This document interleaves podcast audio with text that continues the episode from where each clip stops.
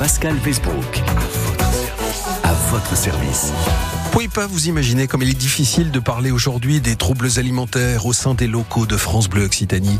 Quand un Alban Forlot débarque du fin fond du Gers pour son émission Bienvenue chez vous à 10h, les bras chargés de foie gras autre douceur, hein, je dis foie gras c'est quand il, il a pas eu de chance, on peut légitimement douter de notre sang-froid. Hein? Et les pots d'arrivée de nos nouveaux collègues avec des milliardises, et les pots de départ de nos anciens collègues avec des milliardises, et l'apéro parce qu'il pleut, et l'apéro parce qu'il pleut pas, parce qu'il fait du vent, parce qu'il repleut? Bref, on plaisante, mais les troubles alimentaires peuvent être vraiment problématiques et pas seulement pour nos bouées d'amour. C'est pourquoi nous en parlons aujourd'hui avec vous sur France Bleu Occitanie. Avez-vous déjà fait un régime? Avez-vous fait des plusieurs régimes? Oui, parce que c'est souvent le cas.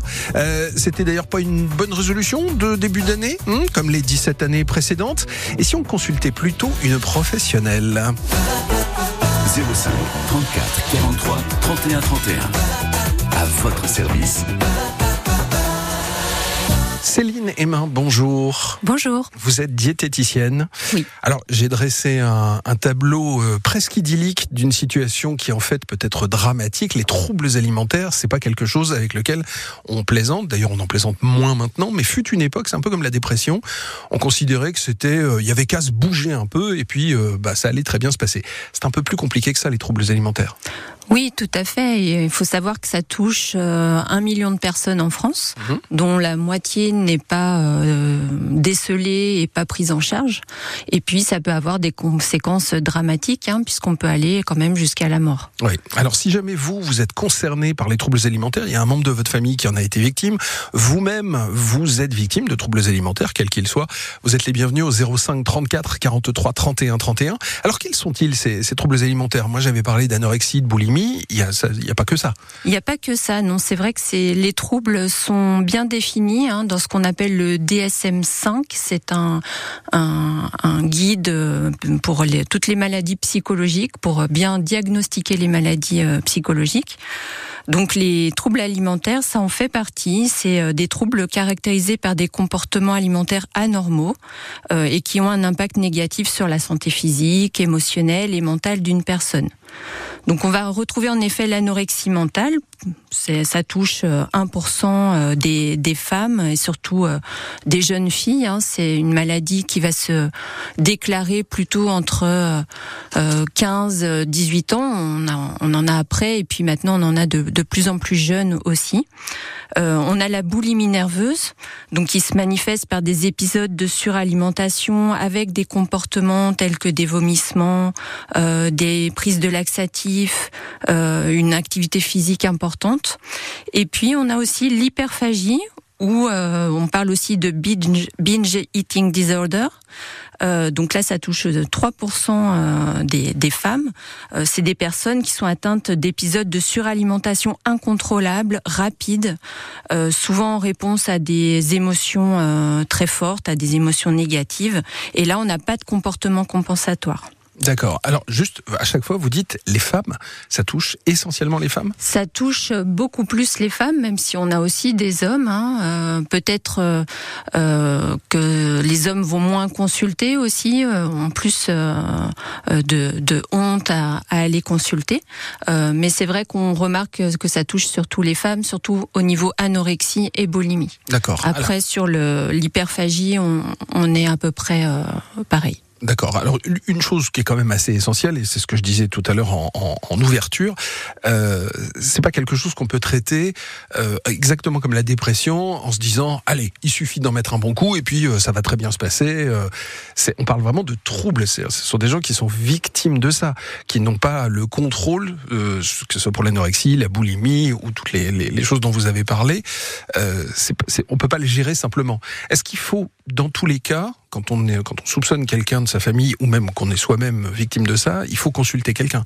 Oui, tout à fait. C'est vraiment important et c'est très euh, bien de le souligner que en aucun cas la personne est, euh, euh, coupable ou euh, responsable de son trouble. Mhm. Hein, c'est, tout un ensemble de facteurs qui euh, l'ont poussé dans cette maladie. Et après, comme toute maladie, ben il faut des soins et, et euh, on s'en sort pas euh, si facilement que ça. D'autant que, alors je, je, je- je- c'est quelque chose qui, dont on parle assez régulièrement. On va dire que c'est euh, c'est régulièrement mis en avant par les médias. Du coup, l'anorexie mentale, si je me souviens bien, les gens qui en sont victimes, les femmes qui en sont victimes essentiellement, ne se voient pas dans le miroir comme elles sont et se trouvent toujours trop grosses et euh, ont besoin de maigrir pour retrouver ce qu'elles estiment être une, une, silhouette normale.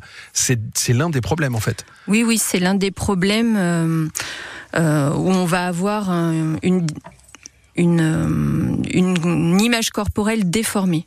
C'est ça. Hein, euh, voilà. Et, euh, et ensuite, on va se retrouver un peu pris au piège aussi, parce que même si au début on a cette image corporelle déformée, qu'on veut perdre du poids, après on va se retrouver dans un piège parce que même en mangeant euh, un peu plus normalement, on va pas arriver à remonter la pente. La dénutrition va se mettre en place mhm. et euh, on va perdre de plus en plus de poids euh, sans le vouloir. Et alors, une des choses qui, moi, m'avait surpris quand j'ai, quand j'ai regardé comment ça se passait, c'est qu'en fait, les membres de la famille peuvent passer complètement à côté de la maladie, ça peut être votre enfant, parce qu'il y a des stratégies de dissimulation qui sont euh, absolument démentes. La personne fait semblant de manger, euh, met de la nourriture un petit peu dans sa bouche, mais pas tant que ça, la repose, va la cacher euh, sous, sa, sous sa serviette, etc. Donc c'est, c'est pas on n'a pas, enfin les parents, euh, la, première chose en général, on se sent coupable quand nos enfants vont pas bien, mais c'est pas facile à déceler. Non, c'est pas facile à déceler, c'est vrai. Et puis au départ, euh, on a même euh, des fois dans les familles, on va même féliciter l'enfant de perdre un peu de poids. Mhm. Hein, ce, qui va, entraîner une spirale. Une spirale. Et alors, est-ce que on passe Est-ce que est-ce que c'est c'est un des facteurs? Alors parce que effectivement, on est aujourd'hui pressé socialement pour être parfait. Enfin, alors là, pour le coup, vous avez raison de dire les femmes, c'est vraiment mis en avant. Euh, Instagram, euh, tous les, les, vidéos TikTok, tout ça. On voit des gens avec des corps qui n'existent d'ailleurs pas. Hein, pour la plupart du temps, c'est soit des trucages, soit des gens qui sont pas dans un état tout à fait normal. Mais euh, cette pression sociale, est-ce que c'est pas l'élément déclencheur? Parce que vous parlez de féliciter les enfants parce qu'ils euh, ont maigri. Euh, c'est du coup l'enfant dans, certaines situations, on va dire c'est pas il y a des enfants qui maigrissent et ça passe très bien et qui va entraîner cette spirale de l'anorexie. ça peut être ça? Oui, c'est un des, des, principaux facteurs. C'est vrai, cette pression sociale pour atteindre des normes de beauté euh, irréalistes, comme vous dites, euh, la valorisation de la minceur, euh, euh c'est vraiment quelque chose de très euh, présent euh, et qu'on a, a intégré très petit même. Hein. moi, j'ai des collègues qui reçoivent des, des petites filles de 8-9 ans Mhm. euh, qui euh, disent euh, j'ai trop de ventre, je dois arrêter de manger. Donc c'est très violent. Et c'est là que ça démarre. Ça et puis le regard effectivement des copains et copines d'école qui vont accentuer la chose.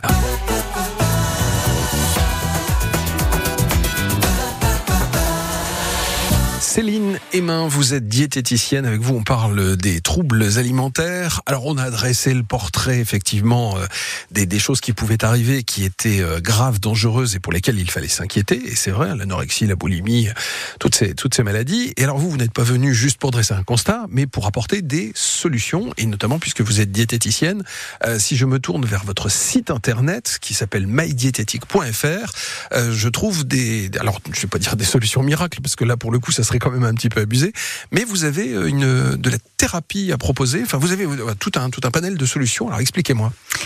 Alors oui, euh, je suis également cuisine thérapeute. Alors ça, c'est ça qui m'intéresse. Vous êtes cuisine thérapeute. Qu'est-ce que ça veut dire Qu'est-ce que ça veut dire? La, cuisine thérapie, c'est une méthode qui a été créée en 2015 par Emmanuel Turquet. c'est une méthode qui est inspirée de l'art thérapie. Mhm. et qui permet, grâce à l'improvisation culinaire, de se connecter à soi, à ses ressentis, à ses émotions. Et du coup, de mieux se comprendre, de comprendre comment euh, on interagit avec les autres, avec euh, le monde qui nous entoure. Alors, c'est plus globalement, parce que ça, j'entends ce que vous mm, dites, mm. mais je ne comprends pas tout, évidemment, parce que moi je suis néophyte dans l'histoire. Euh, ça, ça, veut dire quoi? C'est-à-dire qu'on va, vous allez apprendre aux gens à cuisiner.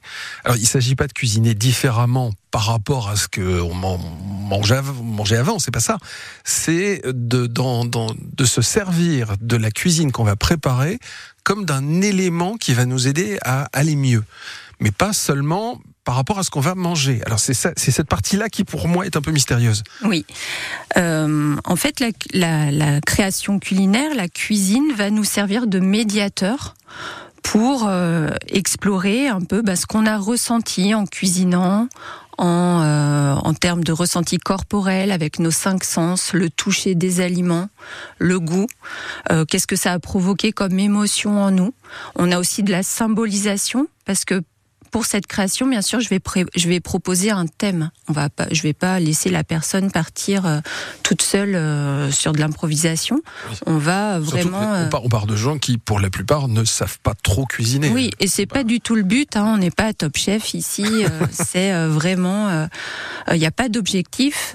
c'est vraiment de se laisser aller justement, d'autoriser, de s'autoriser le lâcher prise. Mmh. Euh, et, et, à travers cet acte de, de, cuisiner, on va vraiment euh, permettre aux, à des choses qui ont du mal à être dites, à être exprimées, à être ressenties, euh, de pouvoir être posées, exprimées. Alors concrètement, ça se passe comment? Parce que vous, vous êtes à côté de la personne qui va commencer à cuisiner en lui expliquant les gestes, alors pas les gestes techniques, je veux dire, mais ah, vous cuisiné plutôt les carottes, vous avez peut-être une appétence pour le sucré ou des choses comme ça? Pas vraiment. Ok, je barre ça. C'est pour ça que vous êtes là, hein. vous allez m'expliquer la vérité. Hein. Pas vraiment. Euh, alors comment ça se passe concrètement pendant un atelier? On a d'abord une première phase d'échauffement où euh, on va euh, aller euh, euh, échauffer les cinq sens justement, mhm. euh, peut-être aller dans la direction du thème qu'on va aborder. Si on, on aborde plutôt la relation à son corps, eh bien on va aller euh, un petit peu euh, parler autour de cette relation à son corps. Mhm. et puis après, il y a cette phase de, de cuisine où là je vais proposer un thème euh, ça peut être euh, un thème de découverte comme euh, la carotte voyageuse, par exemple. D'accord. Et vous avez des thèmes étranges quand même, hein, mais d'accord. Et là, je vais laisser la personne vraiment improviser, se mettre en mouvement, ressentir les aliments.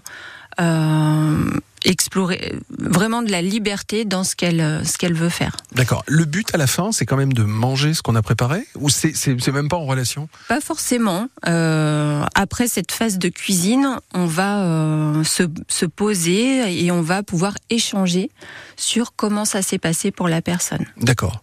Le, le, le, but final, c'est de, vous, vous disiez, c'est d'être là au moment. En fait, ça, ça ressemble à tous les, tout ce qu'on voit en ce moment, c'est de se reconnecter à soi-même. Oui. Pour vous, le, à ce moment-là, les, les, ingrédients que vous allez poser, le travail qu'on va faire autour, c'est un prétexte pour ça? Tout à fait. C'est vraiment un prétexte. Je commence à mieux comprendre. Et on va utiliser finalement les aliments euh, comme si euh, c'était euh, de la peinture et qu'on créait un tableau. D'accord. Mais il y a une finalité, c'est-à-dire que parce que le, le but c'est que je deviens, je me mets à la place de, de quelqu'un qui est chez vous, c'est quand même que je rentre et que j'ai une, une approche alimentaire qui soit plus saine. Donc ça va quand même déboucher sur ça. C'est pas forcément l'objectif d'avoir une alimentation plus saine. Qu'est-ce que ça veut dire déjà d'avoir une alimentation plus saine? Alors nous, on peut vous le dire ici à l'Occitanie, on en parlait pendant les disques passés. On se nourrit essentiellement de croissants, de choses comme ça. Quand le week-end arrive, euh, ça c'est on peut pas dire c'est une alimentation très saine. Donc si je sors de votre cabinet et que j'ai rien changé à mes habitudes alimentaires, il va quand même pas se passer grand-chose. Alors il y a la partie consultation diététique où là on peut aborder plus des thèmes de santé en fait et comment euh, euh, avoir une meilleure santé ou maintenir une meilleure santé grâce à son alimentation. Mmh. Mais ensuite dans euh, la partie euh, cuisine thérapie, là on va vraiment aller explorer des choses plus émotionnelles, plus psychologiques, en lien ou pas avec l'alimentation. Euh, ça peut être, comme je vous disais tout à l'heure, en lien avec euh, ses émotions aussi. On a, il y a beaucoup de personnes qui ont du mal à ressentir leurs émotions. Euh, qui savent pas trop les exprimer. Mmh. Et ça, on sait que c'est très important euh, dans euh, notamment tout ce qui est compulsion alimentaire, parce que la compulsion, ça vient un petit peu calmer les émotions ou éviter de les ressentir. On va continuer à en parler sur sur France Bleu Occitanie. C'est quelque chose qui est très très intéressant. Céline Emin, diététicienne, vous pratiquez la cuisine thérapie et c'est ce dont on parle aujourd'hui. Si vous avez un, avis à donner, parce que vous, vous avez trouvé d'autres solutions, ça vous a aidé pour euh, bah, avoir une alimentation plus saine, n'hésitez pas à venir en parler 05 34 43 31 31. France Bleu Occitanie à votre service. Pascal Westbrook. Et Céline Emin, notre invitée aujourd'hui, vous êtes diététicienne, vous pratiquez la cuisine thérapie, c'est l'une de, vos spécificités, on va dire. Alors, vous n'êtes pas la seule à, pratiquer ça sur le, sur le territoire, mais disons que c'est quelque chose qu'on qu'on rencontre pas euh, forcément partout. Et c'est la chose que vous avez expliquée il y a quelques minutes. Et d'ailleurs, si vous voulez réagir à ce sujet, vous êtes les bienvenus au 05 34 43 31 31. La cuisine thérapie n'est pas là pour vous apprendre à cuisiner, mais bien pour vous extérioriser d'une certaine façon et arriver à vous remettre d'aplomb avec vous-même. Mais alors, pour le coup, la cuisine est un prétexte dans votre euh, discipline. C'est presque ça. Oui, tout à fait. C'est vraiment un prétexte pour euh, euh, échanger sur ce qui se passe pour la personne dans son ressenti, dans ses émotions, quand elle est en train de, de cuisiner et d'exprimer sa créativité sur un thème. La mmh. créativité, c'est important aussi. là, on va vraiment pouvoir la l'utiliser euh, la développer et ça permet de développer son autonomie en fait aussi et de euh, de, de, faire que ça puisse résonner dans la vie de tous les jours, euh, de développer son sa créativité face à certaines situations, face à certaines euh, émotions. Parce que l'idée au départ, moi je vais retomber un peu sur mes pieds, on va voir parce que on est victime de troubles alimentaires, c'est bien ce dont on parle aujourd'hui. Alors ça peut être quelque chose de maladif, ça peut juste être parce qu'on dans la vie de tous les jours, on n'est pas aidé. En fait, on est de plus en plus sédentaire. Notre vie nous incite à ça. Le canapé est toujours plus confortable que d'aller faire du vélo. Enfin voilà, il y a plein de choses qui font que on a tendance à s'empâter. Hein. C'est pas forcément maladif, mais ça reste problématique d'un point de vue santé. Et dès qu'on évoque, et d'ailleurs auprès de professionnels, et quel qu'il soit, euh, le terme régime, en général, c'est ça qui vous fait bondir. Et la première chose, j'imagine que vous expliquez, c'est il faut arrêter les régimes, il faut arrêter l'idée du régime. En fait, il faut se rééquilibrer, il faut vraiment repartir de, de, de, de zéro, on dit, on dit ça comme ça? Oui, en tout cas déconstruire euh, certaines croyances hein, euh, qui ont été véhiculées pendant des années et qui continuent à l'être par euh, l'industrie du régime. Évidemment. alors, mais vous avez raison de le dire, hein, parce que fut un temps, on disait le matin il faut prendre des céréales parce que bah, c'est de meilleure qualité que de prendre du pain du beurre. C'est mieux, il y a plus d'énergie, enfin des choses comme ça. Et puis là récemment, on a dit oui, mais enfin vous savez que tout ça c'était dû à des campagnes de publicité massive des industriels qui vendent les céréales, donc c'est pas très innocent. Et pour le coup, c'est pas très bon, d'autant que les céréales sont quand même blindées de sucre. Et c'est pas forcément la meilleure des choses. Oui, ça dépend des céréales, bien sûr, mais euh, en général, c'est des produits assez transformés, euh, avec des additifs aussi, et on sait que ça peut poser quelques problèmes. Ça, ça, ça vous fait bondir à chaque fois qu'il y a une nouvelle campagne de pub où on présente des, des, des solutions miracles? Genre, je vais pas citer les... Si, d'ailleurs, je vais citer, il y a Comme J'aime qui fait une campagne de pub épouvantable. Je dis épouvantable en quantité, hein, c'est pas en qualité, je n'ai pas ses compétences, mais où c'est la solution miracle. C'est-à-dire que ce qui pour moi me pose problème, et c'est pour ça que vous êtes là, c'est qu'en fait on essaye une fois de plus de dessaisir les gens de la responsabilité qu'ils ont vis-à-vis de leur corps. Et c'est quand même un petit peu embêtant. Peu importe que ça marche ou pas. L'idée c'est vous occupez de rien, on fait ça à votre place, mais c'est pas une solution pérenne dans la vie. Oui, c'est tout à fait euh, vrai. Euh, qu'est-ce qui se passe quand vous arrêtez euh, comme j'aime? Ben voilà. C'est la même chose que quand on arrête un régime. C'est-à-dire qu'on se dit, ça y est, j'ai perdu tant de kilos, j'ai atteint mes objectifs, je déteste ce mot. Euh, et euh, bah maintenant, je peux reprendre une vie comme avant. Mais euh, du coup, c'est le fameux principe de je grossis, je maigris, je grossis, je maigris, qui est un problème de santé. Qui est un problème de santé et qui a été même euh, euh dans un rapport de l'ANSES, hein, l'Association euh, nationale pour la sécurité alimentaire, qui a défini les régimes comme étant un facteur de risque de la prise de poids et de l'obésité. J'imagine, on va vous voir, on va vous consulter, on va d'abord sur Internet, mydiététique.fr si on veut des renseignements. Est-ce que vous vous battez pas contre... Bienvenue dans émission de gauche. Est-ce que vous vous battez pas contre le système? Parce que tout nous incite à mal manger, en vrai. C'est-à-dire qu'il y a quand même bien plus de publicité pour des fast-food que de publicité pour des carottes. Si je puis me permettre. C'est pas, euh, puis ça coûte pas le même prix, et puis ça nécessite pas le même type d'effort, et puis euh, voilà. Et quand on va donner de l'argent à McDo, on fait marcher le système. C'est embêtant, non? Oui, le, on se bat un peu contre le système, mais euh, je trouve qu'on se bat encore plus contre le système des régimes, justement. Mhm. Parce que les, les personnes sont persuadées euh, que c'est la solution, euh, qu'il faut se restreindre, qu'il faut faire attention. Et en fait, on, on- on se rend très vite compte que euh, ben, ça va aller à, à l'encontre d'avoir une alimentation euh, euh, sereine, en paix, euh, et qui va naturellement aller vers de la diversification et euh, de l'équilibre, en fait. Mhm. On n'a pas besoin de... euh, euh, de se restreindre ou de faire attention. On a ça en nous du, à partir du moment où petit, on a goûté à, à toutes sortes d'aliments. Et là pour le coup, c'est ça votre travail. Oui. C'est d'arriver à transformer ce qu'il y a dans la tête des gens. euh, il faut que ça soit positif et tout ça. Et donc la cuisine thérapie, on revient dessus, sert à ça. Ça en fait partie, oui.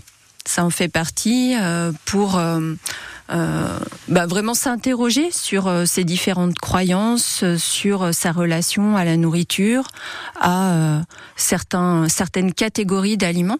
Mhm. Et être plus en sécurité finalement avec euh, son alimentation. Et peut-être que ça vous coûtera en plus moins cher. Mais ça, on va en reparler dans un petit instant sur France Bleu Occitanie. Céline Emin, diététicienne, mydiététique.fr, c'est votre site internet. Euh, alors, on l'a pas dit, vous êtes à Castanet-Tolosan? Oui. On peut, on peut aller vous voir, évidemment. Vous avez Bien sûr. Euh, si jamais vous voulez les infos, on va nous les mettre sur notre site francebleu.fr et de là vous trouverez toutes les infos. Vous pourrez même réécouter cette, euh, cette émission. Alors, votre credo, c'est donc la cuisine thérapie, euh, quelque chose d'assez sérieux. Alors, on disait, c'est pas tant la cuisine qui est intéressante que de reprendre contact avec soi-même. C'est presque un prétexte pour le coup, ce que vous proposez dans vos ateliers. Et il y a une étude qui va commencer bientôt, euh, qui va pour euh, justement essayer d'évaluer la pertinence de cette cu- cuisine thérapie, sachant que vous, vous avez déjà des résultats, j'imagine, puisque sinon vous le pratiqueriez pas. Mais ça va devenir un projet un peu plus global. Oui, pour euh, vraiment valider cette méthode, euh, il y a un- une recherche qui va démarrer, une recherche clinique hein, euh, qui a été faite en collaboration avec Jean-Luc Sudre, qui est professeur de psychopathologie à l'université Jean Jaurès de Toulouse, psychologue, psychothérapeute et spécialiste de l'art-thérapie, intervenant aussi en hôpitaux et cliniques. Et cette étude, elle a pour but d'évaluer les bienfaits de la cuisine thérapie chez les personnes souffrant de TCA, justement. D'accord. Donc les fameux troubles alimentaires. hein. Oui, troubles du vrai. comportement alimentaire, c'est ça le TCA hein Oui. Le- que les gens comprennent bien ce dont on parle. Euh, vous avez envie d'intervenir, vous n'hésitez pas, hein, 05 34 43 31 31. Euh, cette étude, euh, vous, vous, vous voulez recruter des gens ou vous avez déjà vos patients hein Oui, oui, euh, on veut recruter des gens, donc euh, si ça vous intéresse, bien sûr, euh, n'hésitez pas. euh, C'est quoi le profil? Il faut avoir un âge précis, un poids précis, des problèmes précis? Alors pour l'instant, moi j'ai pas toutes les informations sur le profil, donc à partir du moment où euh, vous souffrez d'un trouble du comportement alimentaire, n'hésitez pas à me contacter et de toute façon, euh, je pourrais vous dire si vous faites euh, partie des critères de sélection de l'étude euh, ou pas. D'accord, donc n'hésitez pas à vous référer à la page francebleu.fr qui sera mise à jour dans la journée et sur laquelle vous trouverez les, infos et surtout les coordonnées de, Céline Emin et ça vous permettra de, de, continuer à, en savoir un peu plus. Quand on parle de troubles du comportement alimentaire, alors on a évoqué évidemment les cas extrêmes, l'anorexie mentale qui est une maladie à part entière, la boulimie nerveuse. Est-ce qu'il y a des troubles du comportement alimentaire qu'on pourrait ne pas déceler C'est-à-dire que des gens qui se disent oh ça va, euh, comment je pourrais traduire ça? Les bons vivants. Voilà. Est-ce qu'il y a beaucoup de bons vivants qui en fait sont victimes de troubles du comportement alimentaire selon vos critères de spécialistes Alors, selon les critères euh, internationaux, euh, c'est vraiment bien défini. Mais après, on a tout un spectre, un peu comme le, spe- les- le spectre de l'autisme, c'est-à-dire qu'on va avoir un spectre des troubles du comportement alimentaire qui répondent pas exactement aux critères. Oui, mais je parle par rapport à vous. Quand Ouais. il y a des gens qui viennent vous voir, ils disent oh, bah, c'est bon, c'est pas un trouble du comportement alimentaire. J'aurais juste perdre 10 kilos parce que voilà, mais c'est pas un trouble. Euh, je mets ça à égalité. Alors c'est pareil, vous parliez des autistes, mais euh, c'est un peu comme les gens qui sont alcooliques sans le savoir. Ah, je bois deux trois verres le soir euh, pour me détendre. Mais en fait, l'alcoolisme il commence très très tôt. Et donc je me demandais si les troubles du comportement alimentaire pouvaient se déceler de cette façon-là. Est-ce que bah, le simple fait de euh, je reprends deux fois des pâtes tous les soirs, euh, c'est un trouble du comportement alimentaire? Je schématise, mais c'est un peu l'idée. Euh, en général, les personnes qui, qui viennent me voir expriment vraiment une souffrance par rapport à, à certains comportements. Euh, ils mettent pas forcément des mots dessus. Donc c'est vrai que je vais pouvoir les aider peut-être à, à, à mettre des mots et, et pourquoi pas que ça soit un trouble du comportement alimentaire, euh, mais euh, ou de rassurer justement parce qu'il y a des personnes qui, qui se pensent boulimiques, qui se pensent hyperphagiques, mais en, en discutant, en échangeant, on se rend compte que euh, bah, c'est peut-être pas si grave que ça, mais c'est important de le prendre en charge justement tout de suite pour que ça débouche pas sur un trouble plus grave. Est-ce que le, le, il y a toujours une notion d'effort quand on va simplement pousser la porte d'un cabinet comme le vôtre. Euh, On va pas voir un diététicien, on va pas voir un médecin, on va pas voir un spécialiste dans une discipline quelconque sans arriver à prendre sur soi. Donc on a déjà fait le premier effort, mais justement le mot effort, c'est quelque chose que vous essayez d'intégrer à la pratique que va avoir votre patient avec vous, ou est-ce que vous vous dites non, l'effort on va essayer de, de, de le mettre de côté, c'est pas forcément un effort qu'on va vous demander? Oui, moi je suis plus dans une approche euh, bienveillante, si on peut dire, même si j'aime pas trop ce mot qui est un petit peu euh, utilisé euh, Très galvaudé facilement. aujourd'hui, oui. Voilà. Euh, mais disons que je vais plutôt parler de déjà de, de, de passer la porte de- d'une diététicienne, c'est vraiment un acte courageux. Parce que c'est vrai qu'on va parler de choses très intimes, hein, finalement, euh, comment on se nourrit, comment on est en relation avec euh, euh, son alimentation, c'est quelque chose de, de très intime. Euh, et ensuite, on va plutôt euh, euh, réfléchir sur justement qu'est-ce qui nous bloque, qu'est-ce qui euh, euh, nous empêche ou euh, nous conduit à certains comportements pour bien se comprendre et pour pouvoir faire autrement. Vous êtes une psy finalement. Alors, je vais pas prendre la place des psys, je vais en tout cas, euh, euh, en tant que spécialiste de l'alimentation et donc euh, du comportement alimentaire, eh bien, je vais euh, aider les personnes à, les comprendre. Ce qui, est, ce qui est ça un peu. Enfin, disons, c'est dans un thème, mais vous parlez d'intimité, vous parlez du fait que les gens vont raconter l'approche qu'ils ont vis-à-vis de la nourriture et pourquoi ils consomment tel type de nourriture en telle quantité.